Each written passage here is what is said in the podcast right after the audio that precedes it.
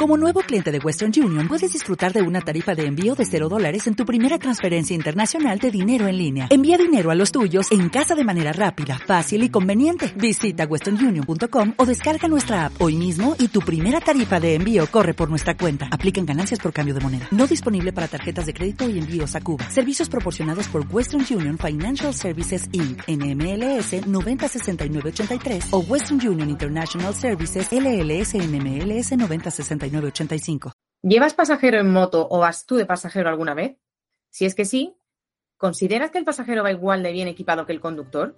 Hablaremos sobre esto y mucho más en Charlas de Redacción, el podcast de Moto 1 Pro, donde semanalmente os contamos la actualidad del mundo de la moto. Hoy estamos Hilde, Juan y yo misma, Marisa. ¿Qué tal, chicos?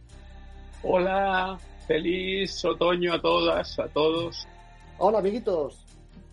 Pues bueno, hoy os hablaremos de las novedades de la semana, de una nueva patente de BMW, de la salida a bolsa de Livewire o de la seguridad del pasajero en moto. Arrancamos.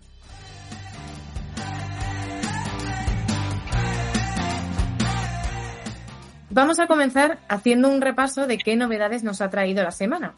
La esperada Honda Hornet, nuevos colores para la Goldwing, Benelli 752S adaptada a la Euro 5 y con nuevos gráficos, una nueva multiestrada V4 Rally, BMW S1000RR con más potencia, en fin, contadme vosotros. Eh, en lo que, Marisa, en lo que a Benelli y Honda respecta, eh, la nueva Benelli 752S ahora cumple la norma Euro 5 y estrena nuevos gráficos. Mientras que las Goldwing de Honda tienen nuevos colores, un sensor de presión y poco más. Por tanto, me voy a centrar en la gran novedad y me atrevo a decir una de las noticias del año, que es la llegada, por fin, porque han estado anunciándolo durante meses, como el maná que iba a caer de los cielos. Teaser tras teaser tras teaser, que lo hemos estado comentando aquí en los podcasts. De la Honda CB 750 Hornet. Pienso que Honda se lo habrá pensado un par de veces antes de poner al modelo el nombre de CB750, porque como sabéis, pues fue la primera gran superbike, una moto de que en 1969 cambió el curso del motociclismo. Es cierto que después hubo una 750 que se llamaba 750 en letras, pero que no tuvo gran predicamento, ¿no?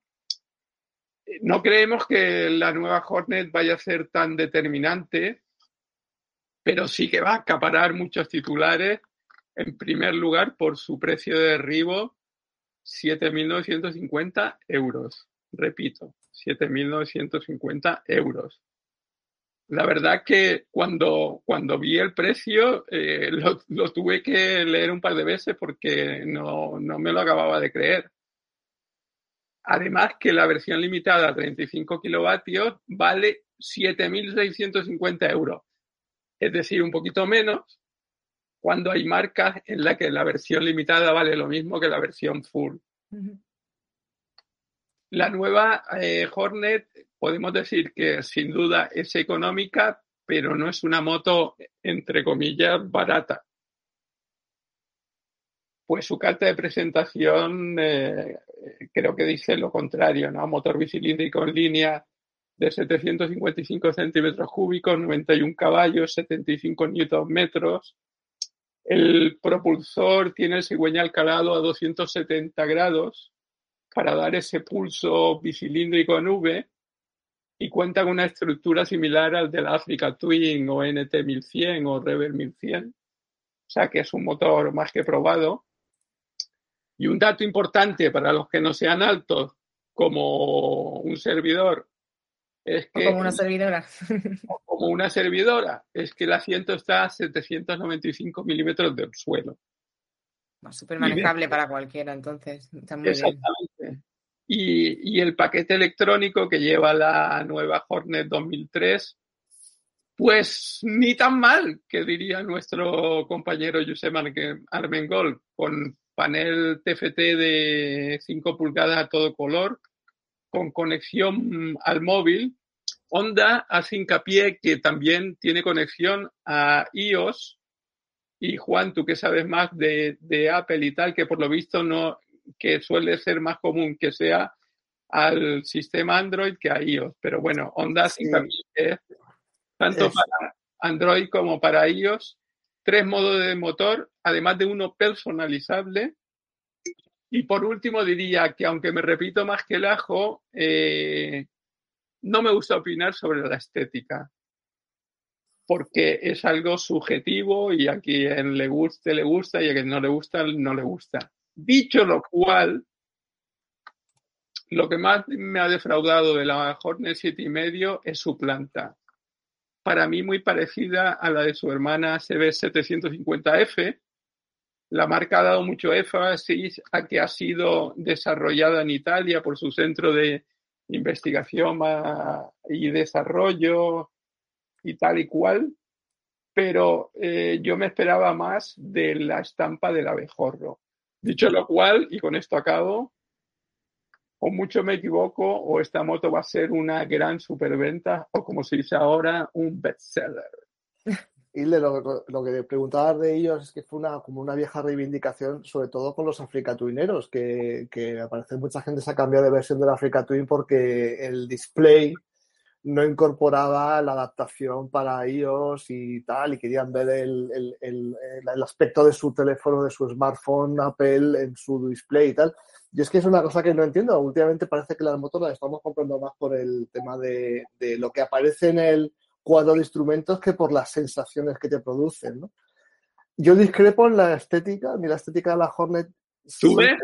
Es algo absolutamente, perdona que te que te, totalmente, sí. algo totalmente personal, por eso no me gusta hablar, pero bueno, en este caso es que yo, perdona, más, más que la estética, lo que no me gusta es que es igual que la 500, igual entre comillas, vale, pero... Pero a mí sí me hace un tilín a la Hornet antigua, a la, a la primera versión, y sí me trae recuerdos de esa moto. No sé si es porque ya estoy sugestionado, y también quería preguntarte, ¿el motor este es completamente nuevo? ¿El motor bicilíndrico que han desarrollado? absolutamente nuevo, absolutamente y que, nuevo. Y que va, va a ser la llave para otros modelos. Y que la siguiente será la Tramsal, o sea... Eh, o sea que mantienen más o menos lo mismo que hace Yamaha, lo mismo que hace KTM, porque también ahí KTM tiene la 890 eh, Duque de similar más o menos concepto, con luego con su versión trail sobre la misma, como dicen ahora, la misma plataforma. Y una cosa que se me había olvidado, que pienso que es importante, el motor tiene la culata Unicam que se utiliza en algunas motos de cross y por lo visto este sistema eh, ahorra muchísima gasolina, lo cual en los tiempos que corren no es ninguna tontería. Y según Honda, eh, con 15 litros que tiene el depósito, la moto es capaz de hacer como 330 o 350 kilómetros, como 4,5 litros a los 100. Es decir, que, que, como se decía antes, que se podía fumar, es un mechero.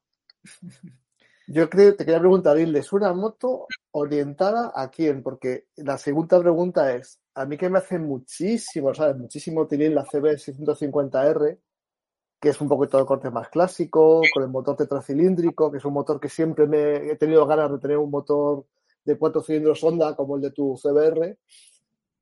¿La Hornet a quién va dirigida? Yo creo que han querido hacer una moto global. Creo que han querido hacer una moto que tenga el éxito que ha tenido la Yamaha MT-07. Completamente de acuerdo.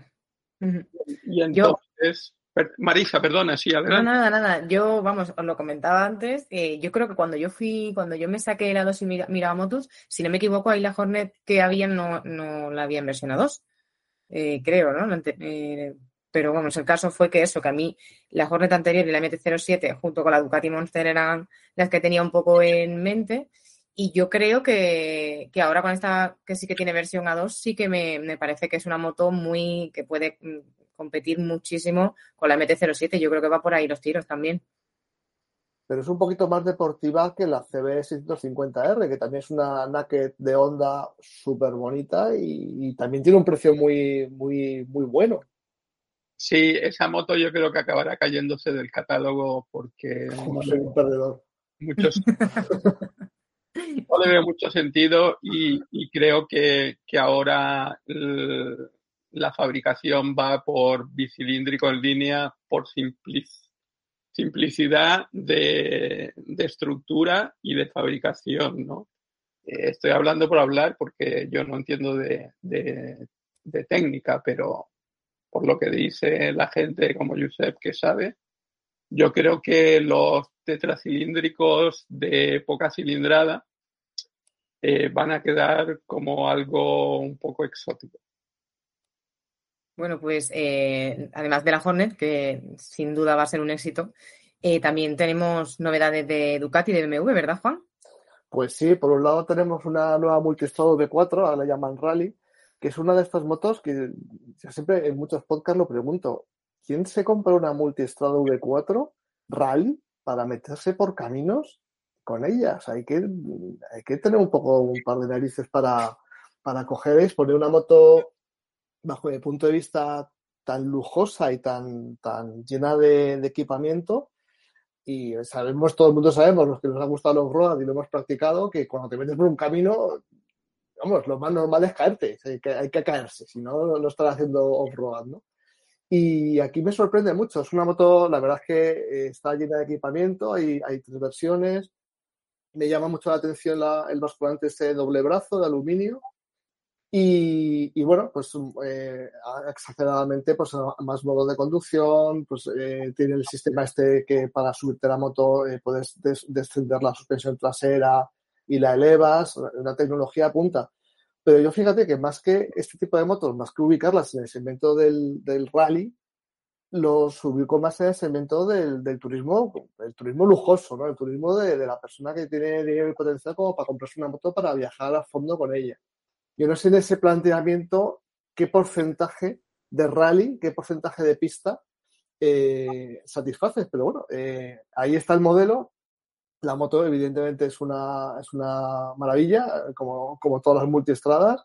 El motor está cargado de tecnología y de electrónica y, bueno, pues la han, reforzado un poco más el cubrecártel, le han metido, le han metido defensas, eh, también puedes comprarla pues con más equipamiento, con maletas y tal, pero la duda siempre que, siempre quiero preguntar es a quién, a quién va dirigida esta, esta, esta rally, ¿no? Antes, acordaos que había una multiestrada que se llamaba Enduro Pro, un nombre que me gusta muchísimo porque es nuestra revista hermana de, Enduro, que sí es verdad que ofrecía una tecnificación, un aspecto aún más sencillo de la, multi.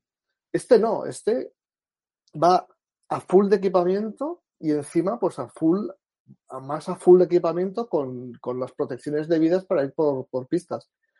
Bueno, una maravilla, de luego. Y bueno, y de la BMW, que nos cuentas también, que viene más potente. Sí, de la, y, de, y de la BMW, pues es, es, otro de esos modelos que, bueno, y, que, y tú que me conocéis de mucho tiempo, sabéis que lo mío no son más las motos prácticas y me gusta más el trail que las motos deportivas. ¿no? Aquí, bueno, esto es la máxima expresión de la deportiva de BMW.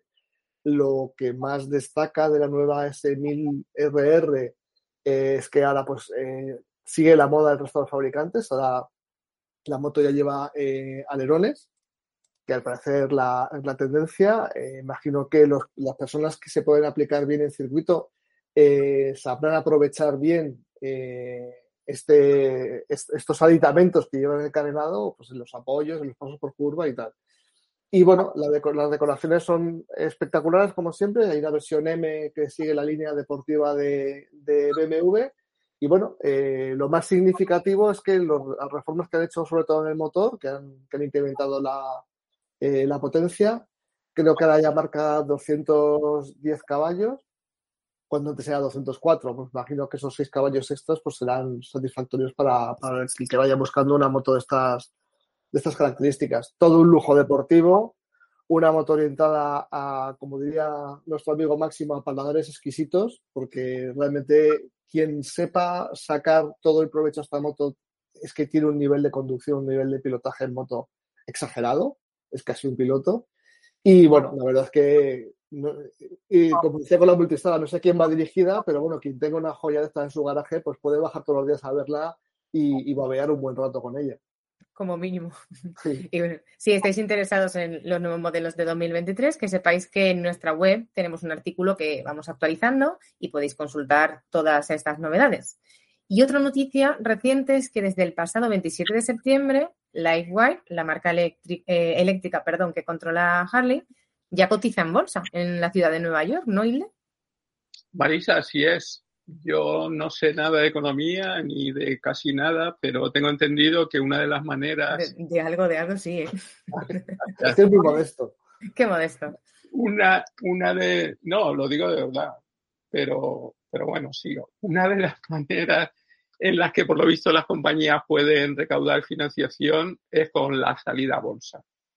Y eso es lo que ha hecho LifeWire, la marca de motos eléctricas de Harley Davidson, en la que no olvidemos, Kinko tiene una participación y creo que esto es importante porque eh, la marca taiwanesa tiene mucha tecnología en este ámbito porque en Asia la eh, moto eléctrica y la movilidad eléctrica está muy desarrollada con marcas como Gogoro y demás.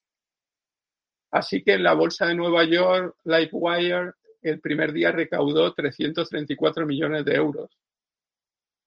Ahora eh, lo importante será ver cómo va fluctuando, porque esto pues ya se sabe, suben, bajan las acciones.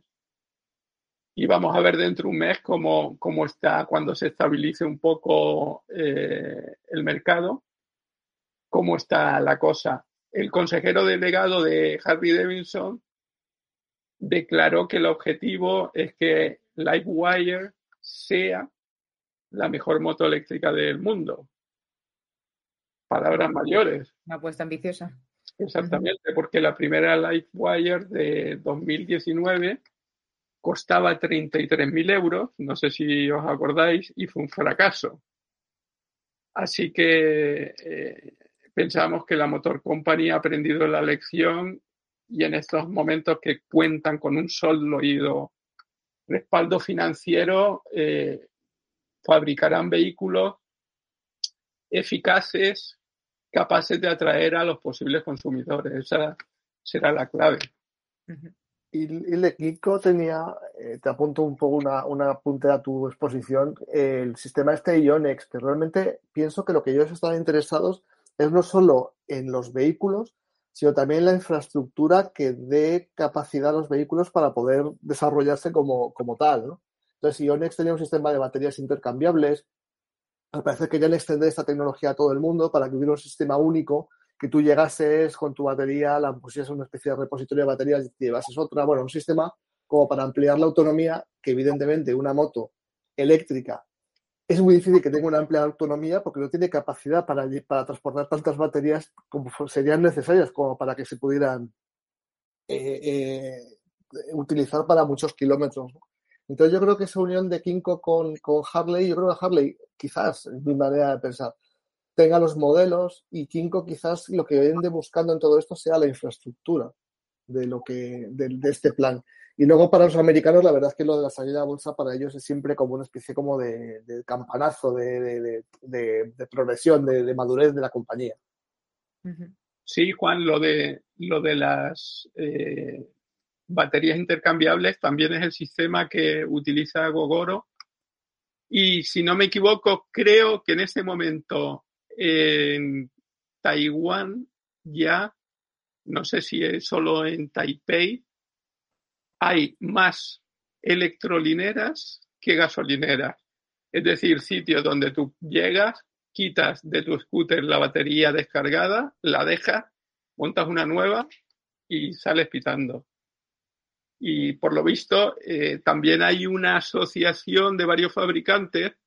Yusef está muy puesto en esto y nos lo diría, que creo que está en Honda, Piaggio, varios de los grandes, que están también como Mm, promoviendo un estándar de eh, batería intercambiable de este tipo.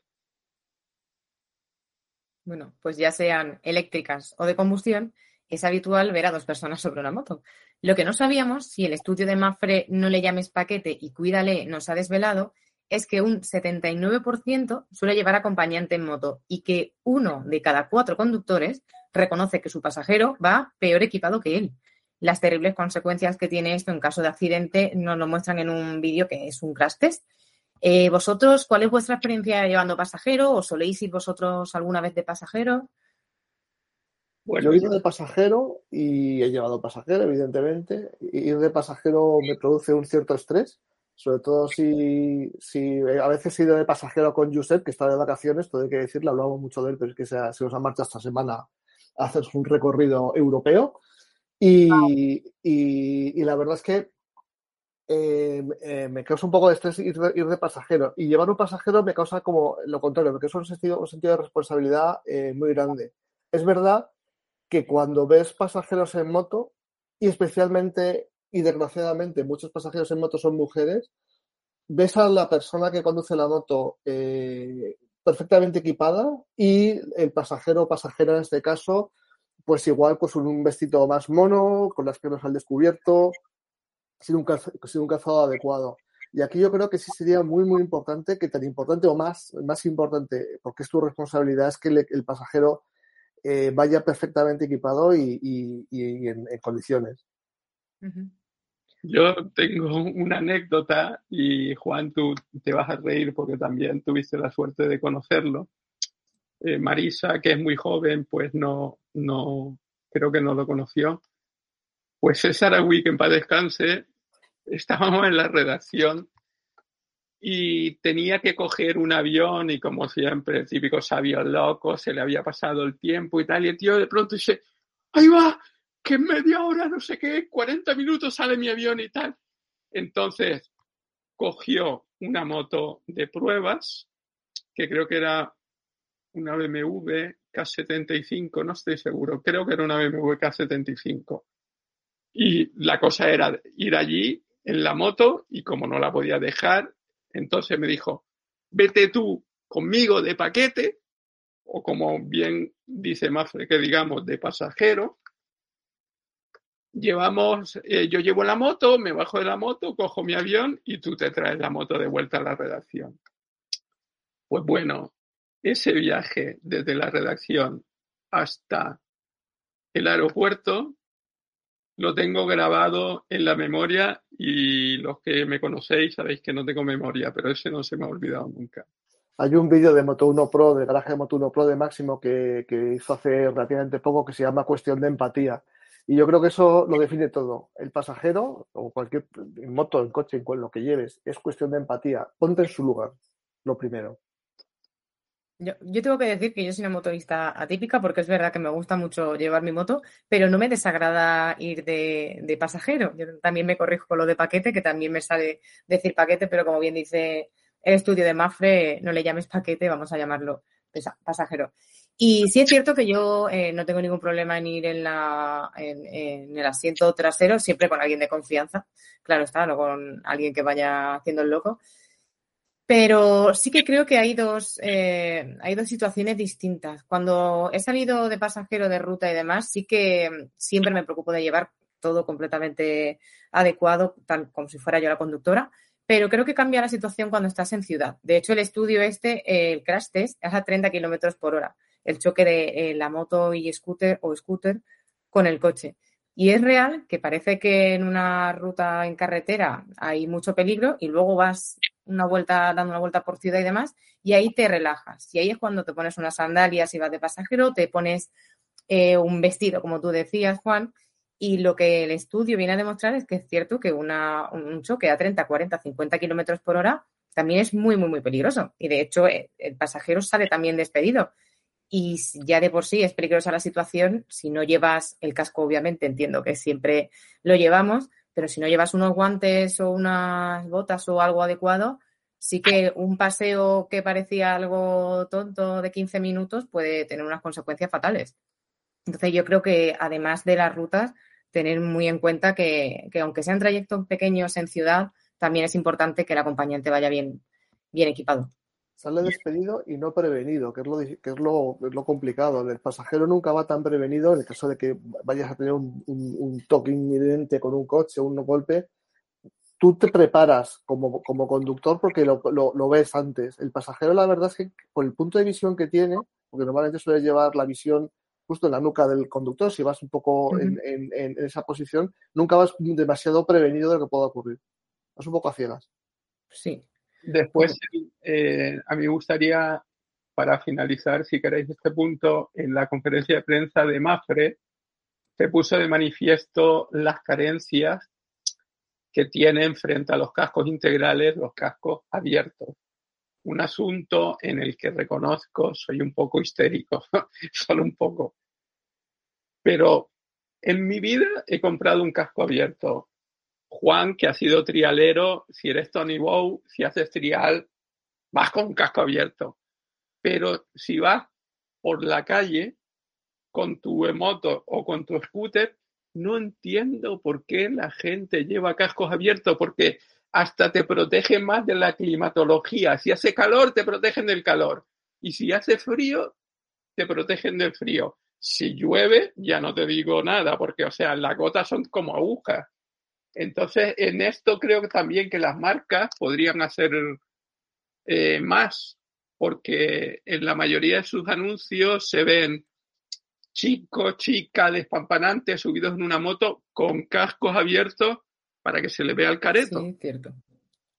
Y aunque estén en una Goldwing y vayan al fin del mundo, pues es, es reconozco que es un poco una, una manía que tengo. Pero el ponente del ingeniero, que pido perdón porque se me ha olvidado su nombre, que creo que tú lo entrevistaste, Marisa, esta persona, este ingeniero especialista, tuvo eh, la visión de separar y decir que no es lo mismo la protección que ofrece un casco abierto que un integral. Sí, sí, yo completamente de acuerdo. Y bueno, como sabéis, el pasado fin de semana MotoGP celebró su gran premio en Tailandia. Pero ¿sabíais que este país es uno de los mayores fabricantes de moto en la actualidad, solo por detrás de China, India, Indonesia y Vietnam?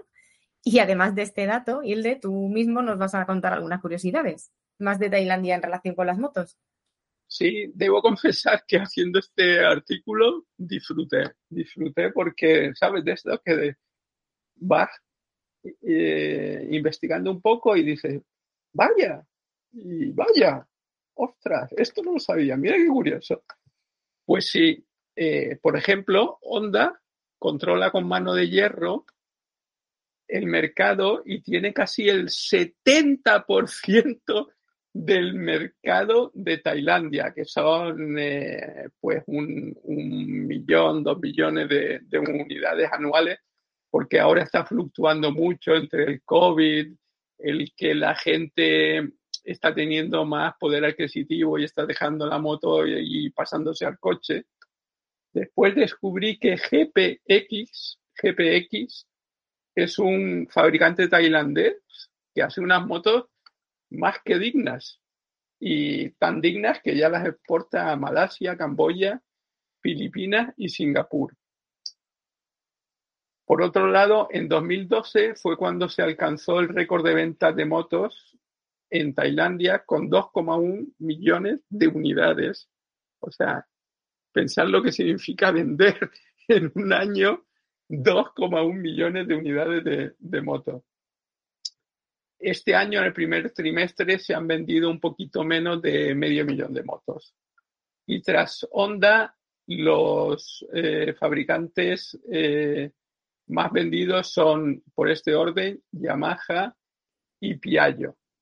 Por último, decir que en Tailandia hay siete marcas de motos que tienen factorías, fábricas allí, que son Honda, Yamaha, Suzuki, Kawasaki, BMW, Triumph y, sorpresa, sorpresa, Ducati.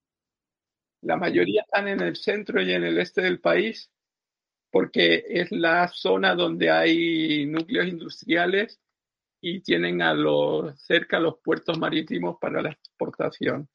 Y con esto ya no hablo más de, de...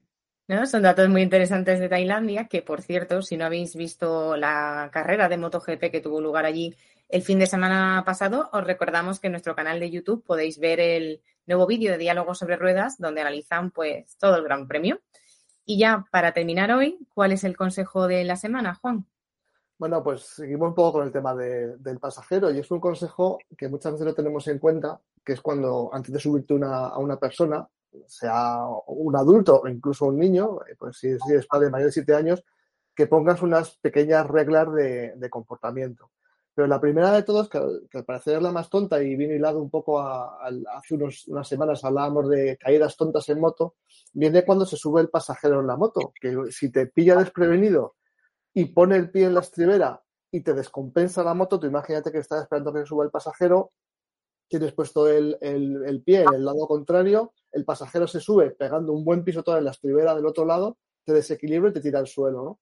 Pues esto ocurre muchísimo y lo que tienes que tener siempre en cuenta, y el consejo es este, es que siempre que subas un pasajero en moto puedas tener los dos pies en el suelo y estés en, no estés en una rampa o en un, sitio inclinado y mucho menos que estés inclinado hacia un lado, que estés la, la, moto lo más estable posible, porque es muy posible que para que un pasajero se suba en, en la moto tenga que subirse primero en la estribera y cargue todo su peso sobre un lado de la moto.